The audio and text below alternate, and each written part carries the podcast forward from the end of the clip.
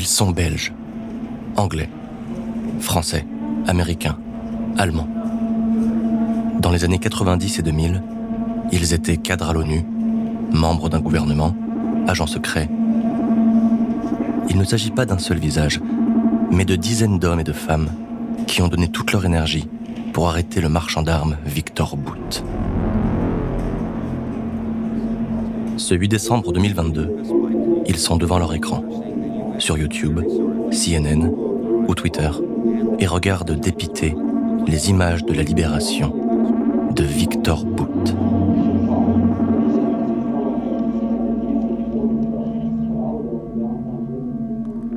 À 55 ans, il ressemble à un touriste revenant de vacances. Il avance, l'air goguenard, sur le tarmac de l'aéroport d'Abu Dhabi. Victor Bout, celui qui a transformé le sang en or, celui qui a armé l'Afrique au pire moment des guerres civiles, avec des millions à la clé. Millions de dollars, millions de morts. Cet homme-là est désormais libre.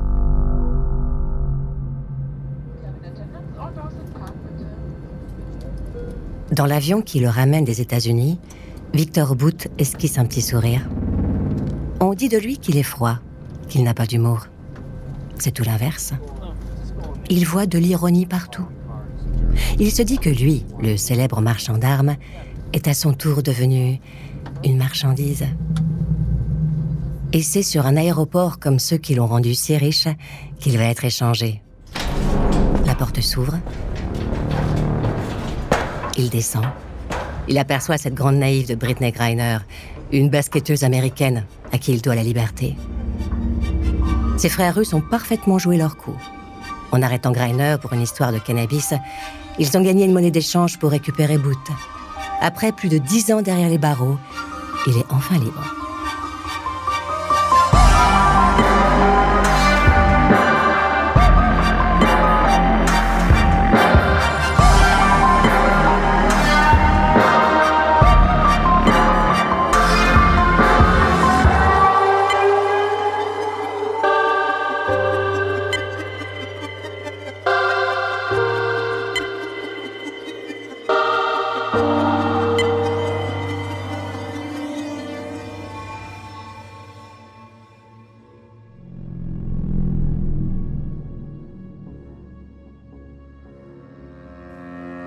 Victor Anatolievitch Bout est né au Tadjikistan en 1967, d'un père mécanicien et d'une mère comptable. Il a grandi dans cette ville austère où s'alignent les bâtiments géométriques de l'ère soviétique et où les montagnes se dessinent en arrière-plan. À moins que... Non. Victor Bout est né, comme il le dit lui-même, au bord de la mer Caspienne, au Turkménistan, où le soleil est insupportable en été et où... Non, Victor Bout serait né en Ukraine, du temps où le pays faisait partie de l'URSS. Non. Victor Bout est né à Smolensk, en Russie.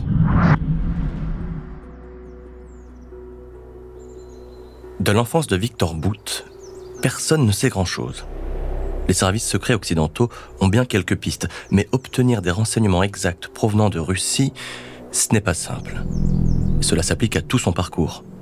Entre mensonges, énigme, bluff, la vie de Victor Bout se lit entre les lignes.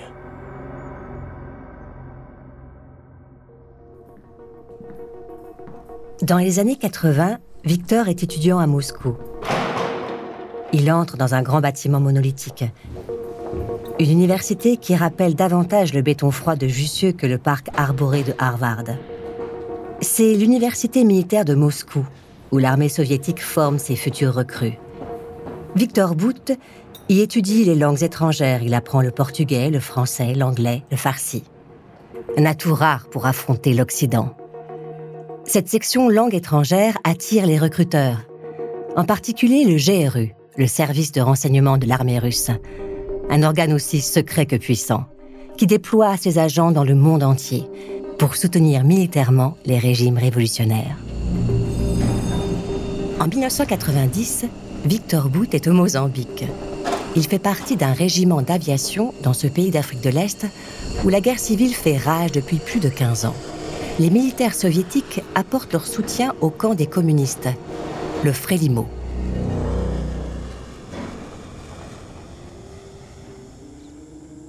Durant son temps libre, Victor Boot se passionne pour la faune et la flore locale. Il est touché par la beauté de la nature dans ce pays bordé par l'océan Indien. Il part à la découverte des zèbres, des éléphants, des tortues de mer, des fleurs multicolores, des fruits exotiques, mais il semble indifférent aux rivières de sang qui s'écoulent depuis 15 ans. Il reste de marbre face aux hôpitaux attaqués, aux médecins assassinés, aux champs minés traversés par les enfants. Le Mozambique compte déjà un million de morts. Et Victor Bout regarde la végétation. Oui, il regarde ailleurs.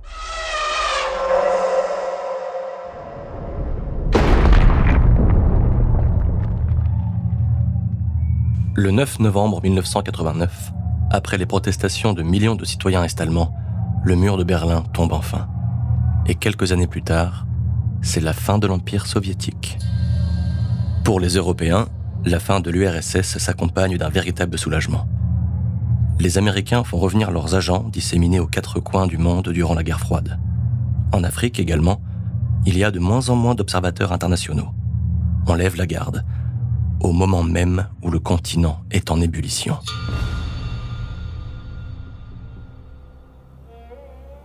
Victor Bout a 24 ans.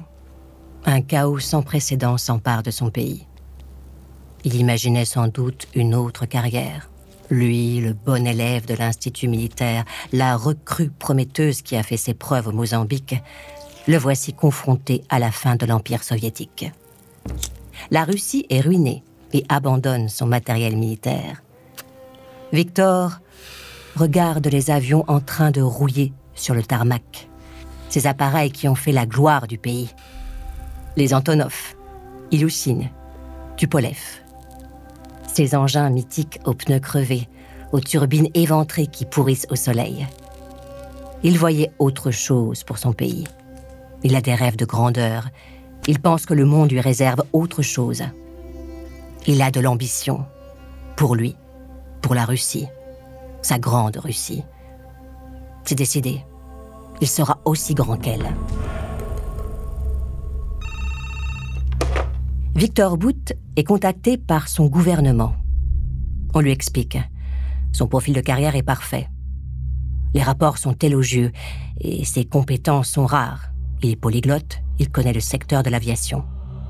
Alors on lui propose de devenir businessman. Oui, la Russie a besoin d'argent. Et le pays veut donner une seconde vie à son matériel militaire. On lui donne trois avions pour démarrer une entreprise de transport aérien. En échange, il paiera les frais de charter. Ça tombe bien. Victor Bout aime l'argent.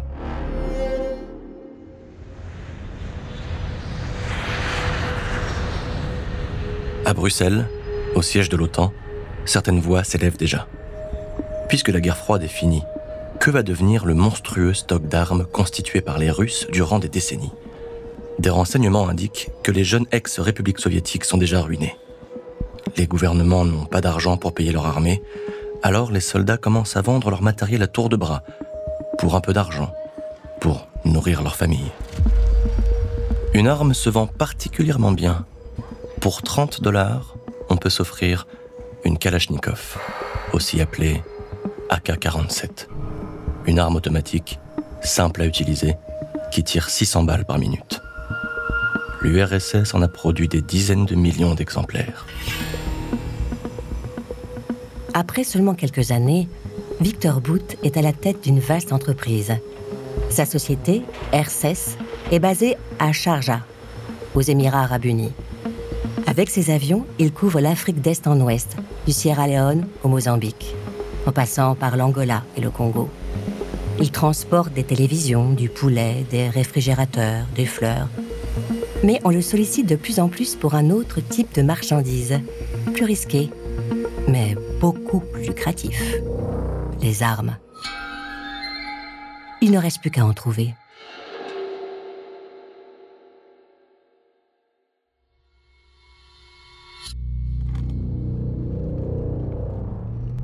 Victor Bout se rend en Transnistrie, la destination dont parlent tous les trafiquants d'armes. Un petit territoire coincé entre la Moldavie et l'Ukraine.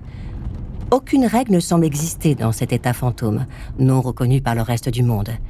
Une zone de non-droit qui oscille entre guerre et paix, sans aucune présence internationale. On y compte 600 000 habitants sans véritable passeport.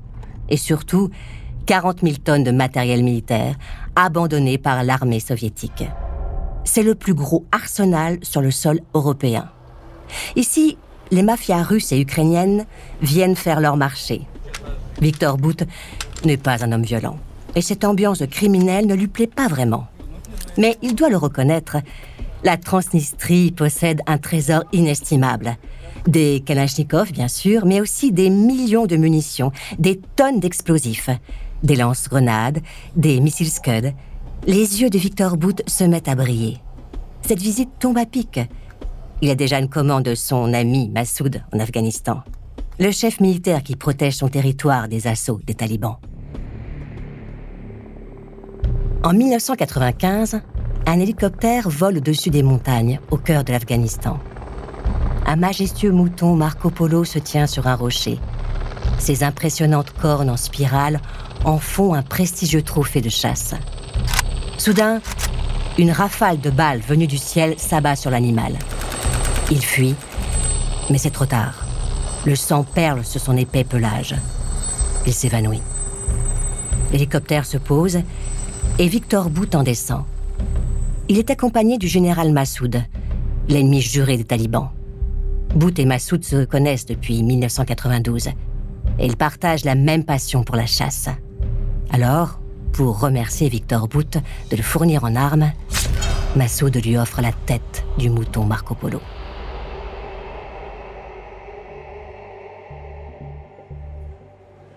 Victor Bout apprend vite. En parallèle de ses livraisons en Afrique, il va devenir un expert du transport d'armes.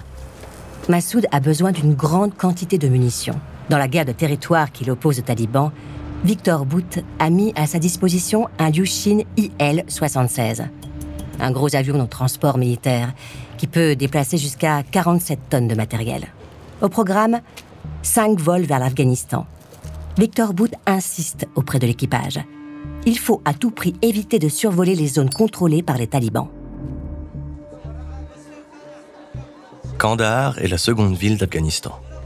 Depuis 1994, la ville est aux mains des talibans. Leur chef, le Mollah Omar, y a installé sa résidence. En prenant Kandahar, les talibans ont récupéré un important stock d'armes, un aéroport et même un avion de chasse MiG-21. Dans la tour de contrôle de l'aéroport de Kandahar, on reçoit un message d'un Ilyushin IL-76 un simple bonjour qui attire immédiatement l'attention des talibans. L'avion de transport se dirige vers Kaboul. Les talibans comprennent qu'il s'agit d'une livraison à l'ennemi Massoud. Leur MiG-21 décolle immédiatement.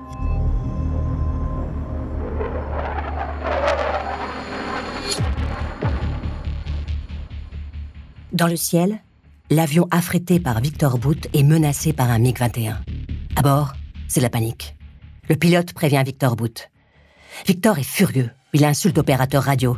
Il faut être profondément stupide pour communiquer avec la tour de contrôle des talibans.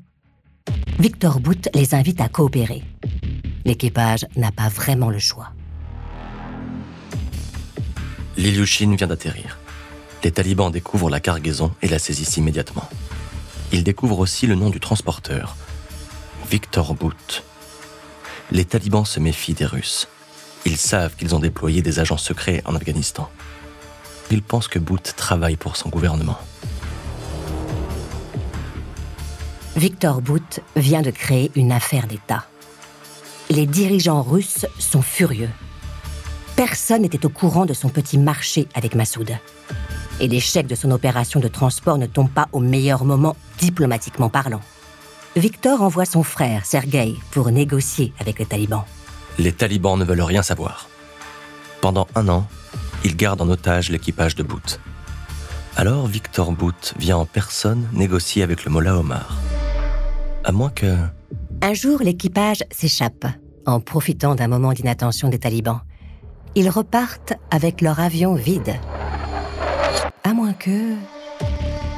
L'équipage est exfiltré par les services secrets russes grâce au soutien de Victor Bout. À moins que... Victor Bout a trouvé un deal avec les talibans. Il leur vend désormais des armes. Dommage pour son ami Massoud. Difficile en fait de connaître la vérité. Mais une chose est sûre. Victor Bout a réussi à s'en tirer. L'affaire de l'avion russe en Afghanistan n'est pas passée inaperçue, et les Américains qui surveillent la région commencent à entendre un nom à répétition, un certain Victor B.